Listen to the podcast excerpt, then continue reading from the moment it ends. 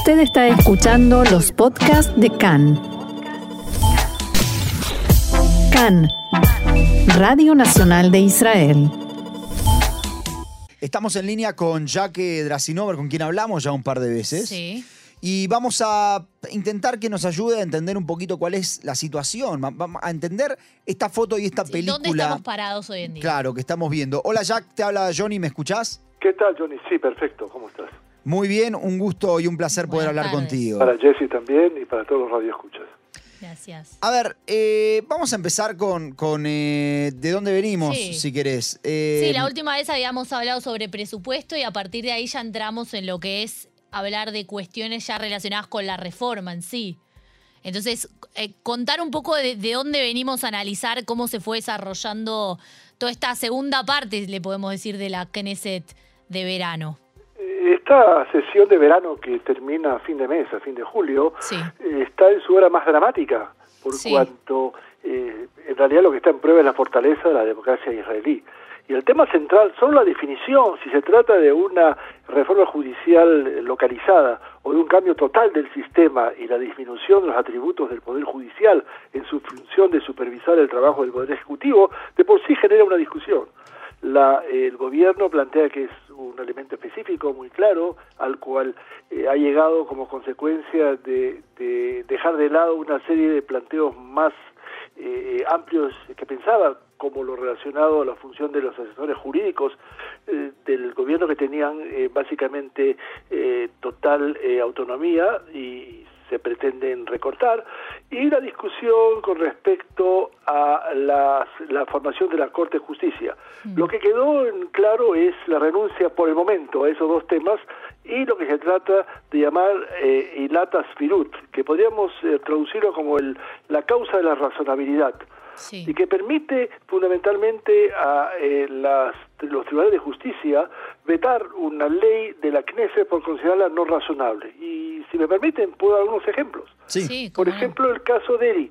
Eh, la Corte Suprema vetó el nombramiento de Deri como ministro del Interior y de Salud, los Mm. dos ministerios, por no ser razonable, por cuanto fue convicto por corrupción y porque además hizo una promesa no cumplida al Tribunal de Justicia que se va a retirar de la vida política. Pero no es la primera vez. Ya en 1993 la Corte Suprema planteó, eh, perdón, bloqueó la decisión de Isaac Rabin, eh, que también eh, nombró a Deri como ministro y vetó esa decisión por considerar que también estaba acusado de corrupción. Se trata de un caso anterior de corrupción por el cual pasó pena de cárcel. Pero hay cosas más curiosas. Por ejemplo, el estadio de fútbol Teddy en Jerusalén, eh, para los que lo conocemos muy bien, eh, su construcción demoró muchísimos años por cuanto la alcaldía de Jerusalén eh, decidió postergar indefinidamente su construcción diciendo que el- es- esta aparición de un estadio eh, donde se juega fútbol o se jugaba fútbol espe- especialmente los días sábados iba a crear una eh, una, eh, un aumento muy grande de la, de, de la violación de la ley del sábado. La Corte Suprema, frente a personas que eh, apelaron a eso, consideró que no es razonable y se construyó. Y pudiéramos hablar de varias cosas más, pero creo que lo más importante es de que esta, este, este criterio de la suspensión del, criterio de razonabilidad pudiera permitir a ministros eh, tener eh, a, a cargos o decidir a personas en cargos eh, que a pesar de no tener las condiciones necesarias y nadie lo puede vetar por no ser necesariamente razonable. Creo que este es el punto que- extremo de la perspectiva. Y otro más, eh, la discusión si es solamente algo localizado, como dijimos, o se trata del inicio de un proceso largo en el cual cada cierto tiempo va a haber otro tipo de legislación que va a recortar básicamente los poderes de, de, supervisión que tenga eh, la Corte Judi- Judicial. Recuerden, por favor, que en Israel no hay constitución escrita. y tampoco tenemos dos cámaras como el modelo inglés o el modelo americano. De manera que se hace vital eh, el pensar quién es el organismo que pueda, de alguna manera, supervisar el trabajo de la Knesset. Claro, y, y ahí es donde, donde quiero que nos centremos porque se, da que hay ciertos protagonistas o ciertas personas que empiezan a tomar roles en el cual marcan lo que vos marcabas recién, ¿no? Alguien tiene que poder controlar para que sigamos siendo una democracia. Eh, lo primero que te quiero preguntar es si, si vos pensás que esto es, eh, el tema de la razonabilidad es lo que nos lleva de la, de la democracia a la dictadura, digamos, como se está planteando. Y lo segundo es, me gustaría pensar en, cuál es el rol de las diferentes personas, como por ejemplo los reservistas, que están demasiado, eh, si querés, están poniendo en riesgo algo que por lo que nosotros entendemos es algo muy, muy particular del, del Estado judío, que es su fuerza militar. Ciertamente, pero empiezo por la segunda pregunta o la segunda observación tuya, y es el hecho de que en Israel no tenemos un eh, ejército profesional en el sentido de ser un sector eh, en el cual las personas hacen carrera, salvo un pequeño, una, una pequeña cantidad de personas que lo ven eso como carrera. El ejército en Israel es ejército de reserva. O sea que todos los ciudadanos están involucrados en esa perspectiva. Las personas hacen después del servicio militar obligatorio una cantidad muy larga de eh, servicio de reserva, terminan el servicio de reserva cada año y vuelven a la vida civil inmediatamente. O sea, no se puede eh, discernir eh, el hecho de que hay ciudadanos y que además hacen servicio militar. Pero en este tipo de, protesta eh, se plantea únicamente lo que llama los, los soldados, vale decir, los aviadores, que es un elemento de élite, y oficiales de información y de inteligencia que han hablado claramente que no van a poder seguir haciendo servicio. Ahora, hay que entender, los aviadores no han renunciado al servicio, sino han dicho que ellos hacen por encima de lo planteado de la ley, están obligados a hacer un eh, eh, eh, elemento voluntario días de, de, voluntario y a eso ellos plantean que no lo pueden hacer porque consideran que este es el inicio de un proceso que nos lleva a la dictadura, es decir, la debilidad del, del sector, la debilidad de, de, los sectores democráticos. está también el sector empresarial, que mm. curiosamente junto con la Istadrut, la Confederación de Trabajadores, es uno de los pocos casos de que tienen casi un acuerdo total.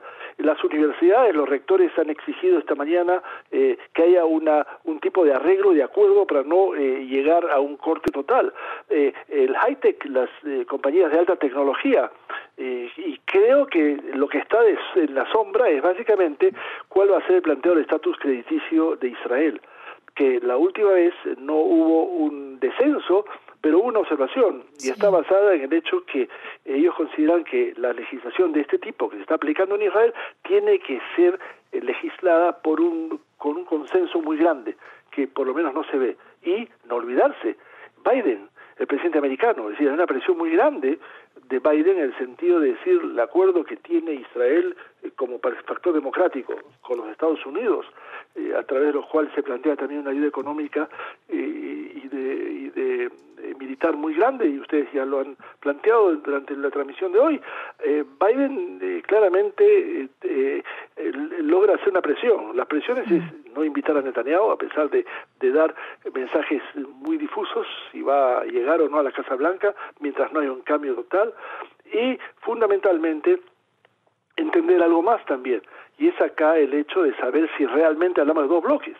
Ya eh, el día de ayer empezó el ministro de Defensa Gallant, que está bajo una tremenda presión, eh, a plantear de que quizás habría que buscar una forma de consenso eh, y no ir a la, aprobación de esta suspensión de la causa de razonabilidad en la forma como se ha planteado. Eh, y creo que Netanyahu está entre dos fuegos eh, eh, complejos.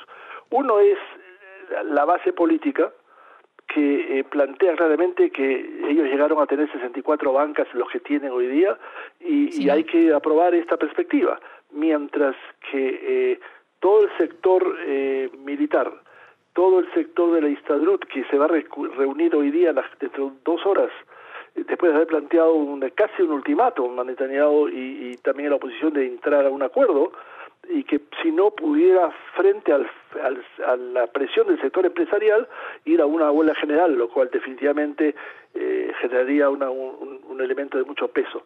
Eh, creo que esta es lo, la perspectiva en la que eh, Netanyahu se debate. No olvidarse, Netanyahu está hospitalizado mm. eh, por la ubicación de un marcapaso y tendría que salir hoy del, del, hospital para poder llegar a la votación mañana. Todos estos elementos generan una cortina de humo de la cual eh, eh, es claro que eh, se trata de buscar un consenso. Creo que Netanyahu es el más interesado en buscar un consenso, pero que no afecte su eh, dirigencia y poder político, no solo sobre los sectores de Likud, sino sobre toda la coalición gubernamental. Ahora, Jack, eh, quiero que analicemos este, el rol del Estadrut y, las opciones que tiene Netanyahu, pero antes te quiero repetir, si querés, lo, lo que te había preguntado antes. ¿Es esto lo que nos va a llevar de democracia a dictadura? No, pero definitivamente puede ser el inicio de un proceso que reduzca totalmente la, eh, eh, la posibilidad de la supervisión. Eh, que como dije, del poder judicial, que tiene un poder muy importante, sobre todo en un país que como este no tiene constitución, ya lo dije, y no tiene tampoco, digamos, organismos de supervisión, como el caso de, los Estados Unidos, en que hay dos cámaras legislativas y también en Inglaterra y en toda la mayoría de los países en Europa. Eh, el problema es de que eh, hay gente que lo compara con el sistema eh, polaco o húngaro, en donde básicamente el sector ejecutivo ha logrado plantear y, concentrar la mayor cantidad de poder, dejando a la oposición y dejando a los otros organismos gubernamentales prácticamente al margen de esa perspectiva. No olvidarse que detrás de toda esta figura tenemos la propuesta del ministro Cari, ministro de Comunicaciones, que está hablando claramente de una reducción total de la o un control de los canales de televisión eh, que son semi privados y que de alguna manera puede obligar a un tema eh, que reduciría totalmente la posibilidad de crítica al gobierno. Y creo que esto es lo que está detrás de esta perspectiva. O sea, eh, dictaduras no se crean en un día, salvo que hay un golpe de Estado, definitivamente pero sí la reducción constante de esa dinámica que puede llevar a sectores importantes en la juventud de Israel intentar, que además son atraídos por otros mercados como la alta tecnología, etcétera, de decir quiero vivir en un tipo de país eh, como el que tenía antes, eh, con todos sus defectos y con todas sus virtudes, pero no en un elemento donde no tenga la posibilidad de un poder judicial totalmente autónomo, y que pueda definitivamente plantear lo que se está planteando en estos días, en la decisión de, eh, de eh, ministro de tratar de escoger básicamente funcionarios que quizás pudiera darse el caso que no tengan la capacidad o los requisitos necesarios, pero lo que impide que eso sea es esta causa de razonabilidad y que pudiera definitivamente suspenderse y dejar eso al merced de, de, la situación que no se pueda evitar estos nombramientos, como se plantea en el pasado. Jack, quería preguntarte sobre el rol de la oposición, cómo podemos analizarla, teniendo en cuenta principalmente que, no sé si vos me dirás si es en base a las encuestas o en base a qué factores, pareciera que se eligió a Gantz como el líder de la oposición por sobre Lapid, quien es, digamos, realmente el, el líder de la oposición. ¿Cómo podemos analizar esto? cómo se ve y quién ve los resultados. Yo pienso de que hay que tomar los resultados de estas encuestas eh, con cierto cuidado, porque pueden variar constantemente. El problema es el mismo que hemos hablado desde, desde hace mucho tiempo, que no hay un liderazgo reconocido por toda la oposición. A diferencia del caso del gobierno, donde Netanyahu tiene todavía un peso muy grande y no veo un líder que lo pueda poner en peligro. Eh, en el caso de esta perspectiva, Gantz sigue considerándose como alternativa. La PIT no ha renunciado. Y creo que eh, el problema que estamos planteando es que hay dos extremos que son los que impiden la posibilidad de un acuerdo.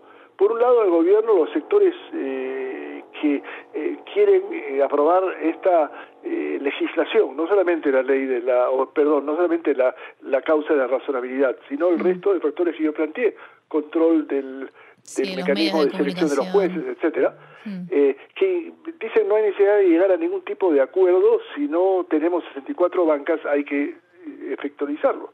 Mientras en el marco del liderazgo de la PIT o y de Bennett, perdón, y de, y de eh, en el marco del liderazgo de, de la PIT y de Gantz, mm. esta, este liderazgo es limitado, porque lo que se ha creado con estas manifestaciones multitudinarias es la posibilidad de, del surgimiento de una nueva alternativa, que todavía no tiene un liderazgo organizado, pero es un elemento de peso. Y este elemento de peso es el que impide en este momento llegar a un acuerdo eh, que no satisfaga el hecho de que haya acá un elemento que ha nacido nuevo político eh, en la escena israelí, y es eh, las masas, las calles. Mm. Eh, quien ha visto eh, en estos dos últimos días la marcha con una temperatura muy alta en, en, el clima israelí, desde Tel Aviv a Jerusalén, pasar, que empezó con, hace tres días, y que llega hoy día decir, aquí estamos presentes, nosotros también tenemos algo que decir, por encima de lo que pueda decir Gantz y Lapid. Es algo que pone a Gantz y a Lapid en una situación un poco compleja con respecto a saber a, qué acuerdo puede llegar. Eh, todos los intentos de, que se prorrogue la, sesión de verano, que fue una idea interesante, es decir, intentar que también lo, planteó el ministro de Defensa, Gallant. Eh, ¿Por qué tenemos que terminar el fin de mes? Podemos alargar una o dos semanas para dar mayor cantidad de tiempo a un acuerdo. Eh, se tiene que enfrentar a estos dos grupos radicales, en los dos extremos en lo que se llama la derecha israelí y lo que se llama la izquierda israelí. Y quizás impida esta perspectiva eh, como tal. Ahora, hay que esperar la salida de Netanyahu del hospital y su vuelta a la vida política en la Knesset para ver si en el último día, y es claro que a Netanyahu le gusta tomar decisiones eh, sobre la línea roja, prácticamente sobre el, sobre el eh, sonido de la campana, hmm.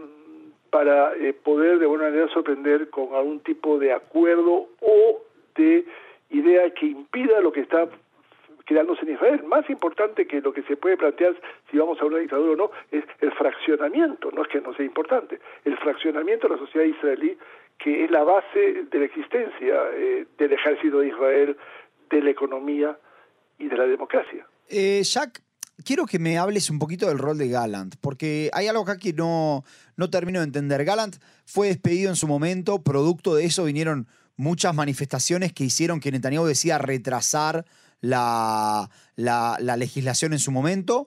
Y ahora aparece que Gallant, yo creo que como consecuencia de la presión de los reservistas, pero bueno, me lo dirás vos, eh, Gallant le dice a Netanyahu, mirá, si no, que así lo comunica acá, ¿no? Si no, si no suavizamos la ley, no me presento a votar. Pareciera ser como que es el primer rebelde del Likud, que es lo que se, está viendo todo el tiempo. Si es que hay rebeldes en el Likud, pareciera ser que es el primero.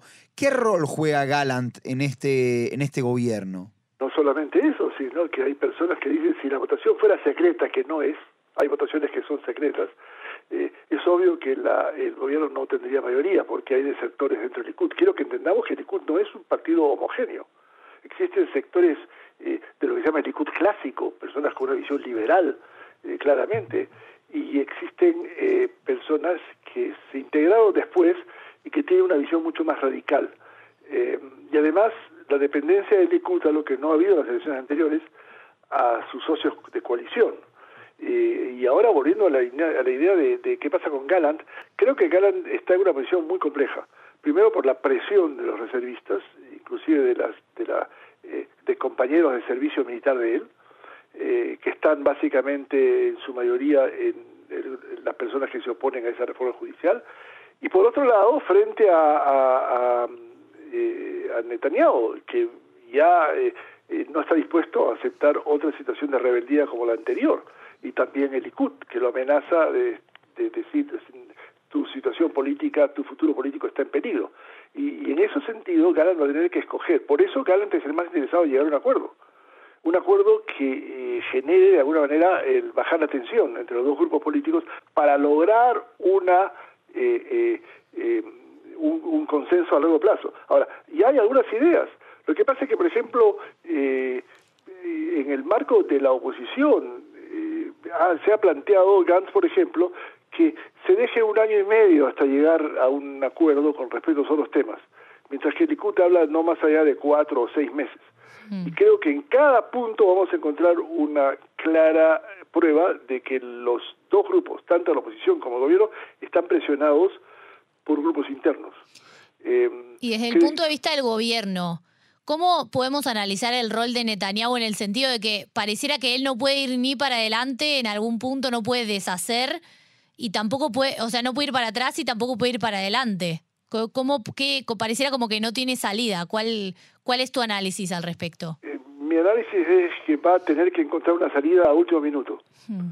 sabiendo que los dos casos, o sea, aceptando una especie de propuesta de, de disminuir la, eh, los términos del, del acuerdo, perdón, de la razón de la eh, Sí, el eh, principio de de la razonabilidad. razonabilidad o de intentar eh, eh, de alguna manera aceptar planteos por parte de la oposición, va a tener que pagar un precio, un precio político. La pregunta es cuál va a ser el precio político más grande. Mm. Eh, es claro que eh, algo se ha planteado muy interesante, que los sectores religiosos, que fueron los primeros que empujaron a eso, a tratar de plantear que la legislación, algo que no ha sido puesto, ha sido suprimido por el momento, eh, que la legislación de los rabinatos eh, eh, y de los rabinos no tengan la posibilidad de veto por parte del sistema eh, del sistema de- del, del poder legislativo, perdón, Mm. del poder ejecutivo o de, de- de legislativo también de la Knesset. Eh, de cualquier forma, esto es algo que se ha dejado de lado y creo que el problema central es que parte de los manifestantes han ubicado al rabinato como parte de esta eh, culpabilidad.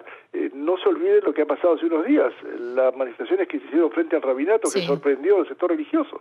Y ya eh, un artículo que se planteó en, en- en un diario ultraortodoxo dijo, ¿vale el precio de lo que estamos pasando? Mm. O sea, eh, es claro, lo que ellos quieren es jugar una convivencia y no ser focalizados como un factor culpable. No se olviden que detrás de esto está también el, lo que se llama la ley de enrolamiento, Claro. que va a permitir a, a sectores ultraortodoxos postergar indefinidamente el servicio militar. Y si le agregamos lo que se está planteando, la creación de una ley básica de la Torah, estudio de la Torah, Mm. que también permita igualar los estudios de la Torah con los estudios universitarios o, más aún, con lo que recibe cada soldado eh, cuando va al ejército y al servicio militar, creo que estamos entrando acá a un tema que eh, el sector religioso estaba intentando plantear, casi diría yo, por debajo de la mesa, sin mucho ruido. Y lo peor que puedes eh, plantear es que estos temas salten a la palestra como tales y los ubiquen a ellos como culpables. Eh, el problema es que no hay mucho tiempo. Decir, Netanyahu va a tener que decidir en un día, prácticamente, eh, a dónde vamos, eh, salvo que por alguna razón, y estoy simplemente de alguna manera divagando, a alguien se le ocurra plantear de que la situación médica de Netanyahu va a requerir un día más en el hospital. Yo pienso que eso no parece ser factible hoy, pero estamos hablando de elementos eh, que vale la pena ponerlos también como alternativas. Ahora, Jack, vos decís eh, que es muy interesante, ¿no? Porque lo que vos decís es, bueno, Netanyahu va a tener que encontrar una solución a último minuto.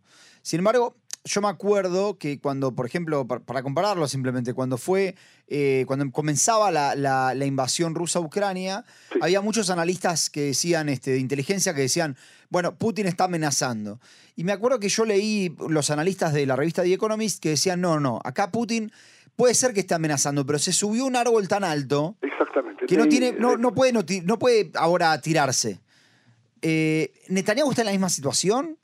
El problema no es solo Netanyahu, también Gantz y Lapid están en ese árbol alto. Es decir, también ellos tienen que este, enfrentar sus bases.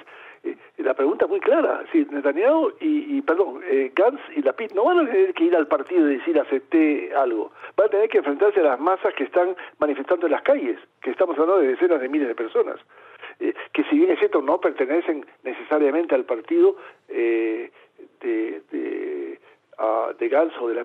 Inclusive hay personas que dicen somos sector religioso democrático, o sea, muy pequeño, que dicen nosotros no nos identificamos con el sector religioso que está, eh, digamos, apoyando a Netanyahu. Eh, pero estos son los factores que a los cuales va a tener que decir un, un elemento claro, porque si eh, Netanyahu, perdón, si eh, Gantz y Lapid deciden llegar a un acuerdo y ceder, dar un paso atrás, eh, van a tener que ir a convencer a los manifestantes. Llegó el momento que ustedes terminen las manifestaciones en la calle. Mm. Yo no veo esto con cierta posibilidad. Jack, eh, para ir cerrando, pues nos quedan menos de cinco minutos de programa. Me gustaría que pudiéramos analizar o ver un poco qué puede llegar a pasar ahora que entraríamos de vacaciones, aunque te- tendríamos que ver qué pasa, si se extiende o no, que aparentemente parece ser baja la posibilidad de que se extienda el periodo de verano, de la, de la Knesset de verano. ¿Qué puede pasar durante las vacaciones y qué puede pasar, digamos, en el comienzo de la Knesset de invierno, teniendo en cuenta que acaba de salir hace unos minutos nada más un eh, comunicado de la Istadrut pidiendo congelar la legislación 18 meses. y esto es producto de la presión de los eh, de los de, del sector económico en Israel que es interesante. Si realmente eh, la Confederación de Trabajadores es la que presiona al sector eh, de, de, los elementos económicos y aquí es a la inversa. Em, hay varias alternativas. En primer lugar, el gobierno piensa de que el salir de vacaciones generalmente genera un enfriamiento Mm. y los manifestantes se van a cansar. Estamos hablando de 30 semanas constantes de manifestaciones multitudinarias mm. en varias ciudades en Israel. La otra alternativa es lo que definitivamente Netanyahu dice quizás, perdón, sectores radicales en el, en, la, en el gobierno dicen nos va a permitir no solamente quedarnos en la ley o la eh, causa de razonabilidad, sino también hablar de la composición de la elección de, los, de la Corte de Justicia, eh, los asesores jurídicos, etcétera, etcétera. Eh, y creo que eh, lo que está planteándose acá es que se va a necesitar a un acuerdo. La gran pregunta es que no nadie da respuesta qué va a pasar después, que es la que tú has preguntado, es decir, en qué medida, eh, si se aprueba la ley, perdón, la, la causa de responsabilidad, ¿qué va a pasar después? O sea, todos van a tener que decir, ok, terminamos, ahora hacia adelante. Eh, no hay que olvidarse que los manifestantes han encontrado una gran fuerza en su presidente, quizás han sido sorprendidos eh, a sí mismos, y tienen que decidir hacia dónde vamos. Mientras que el gobierno tiene que plantearse que frente a la presión de Biden, frente al estatus crediticio de Israel y frente a otras alternativas que pudieran plantearse, eh, estamos en un problema. No se olviden que el embajador americano termina sus funciones en Israel y por el momento no se ve quién lo va a reemplazar, salvo un reemplazo interno. Y eso tiene un peso también en cuanto al hecho que eh, Biden utiliza todo tipo de presiones, eh, de alguna manera, eh, visibles e invisibles, para lograr generar en Netanyahu una una decisión que logre de alguna manera minimizar las tensiones. Jack, eh, te, agradecemos, nos estamos quedando sin tiempo, pero, pero bueno, vamos, vamos a seguir hablando del tema. Sí, seguro. Con gusto. Muchas, muchas gracias. ¿eh? A ustedes. Chao, chao.